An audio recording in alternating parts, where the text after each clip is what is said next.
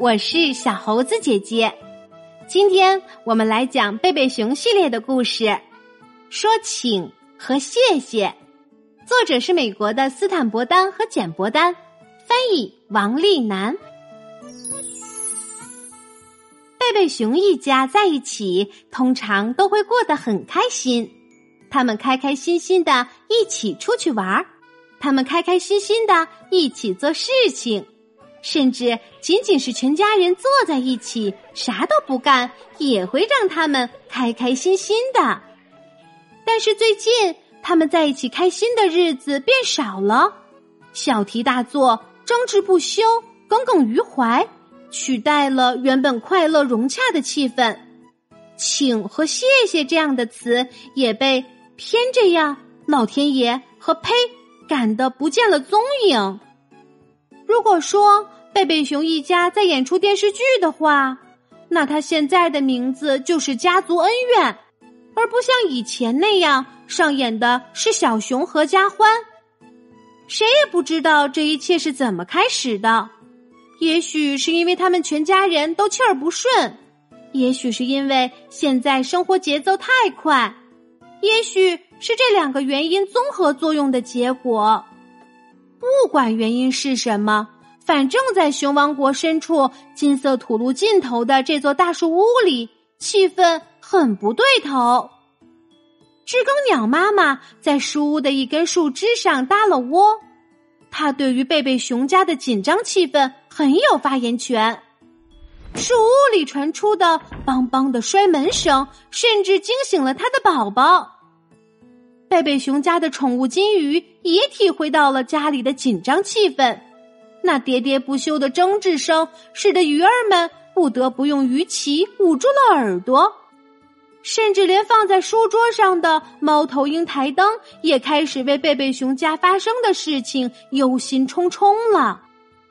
贝贝熊家的邻居们一时都搞不清楚这是怎么了。得了得了，松鼠太太说：“起码他们还知道关着窗户吵架。”天哪！兔子先生感叹道：“他们曾经是多么幸福美满的一家子呀！”这种话也说得出口，青蛙太太痛心地说：“他们家到底出了什么问题？”有一天，贝贝熊家来了一位客人，他就是聪明智慧的熊奶奶。熊奶奶听说了树屋里发生的不快，专门带了礼物来看大家。熊奶奶按了按门铃，可是。贝贝熊一家子正吵得不可开交，没人听见门铃声。他又扣了扣门环，可是他们还在争吵，没听见叩门声。直到熊奶奶三管齐下，又按门铃，又扣门环，又喊名字，才听到有人来开门的声音。哎呀，是熊奶奶呀！熊妈妈惊喜地说。您快进来吧，谢谢。熊奶奶说：“很抱歉，我刚才喊了两声，打扰你们了，对不起呀。我给你们带了件礼物来，请收下好吗？”熊奶奶的言辞在空中回荡，贝贝熊家的成员几乎把“谢谢”“抱歉”“对不起”“请”这些词全都忘掉了。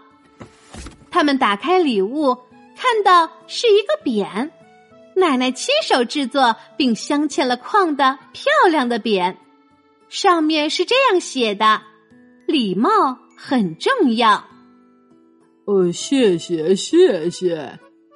熊爸爸连声说：“请坐，奶奶。”小熊妹妹跟着说：“很抱歉，没能及时给您开门。”小熊哥哥也说。哦，对不起，我去烧水沏茶。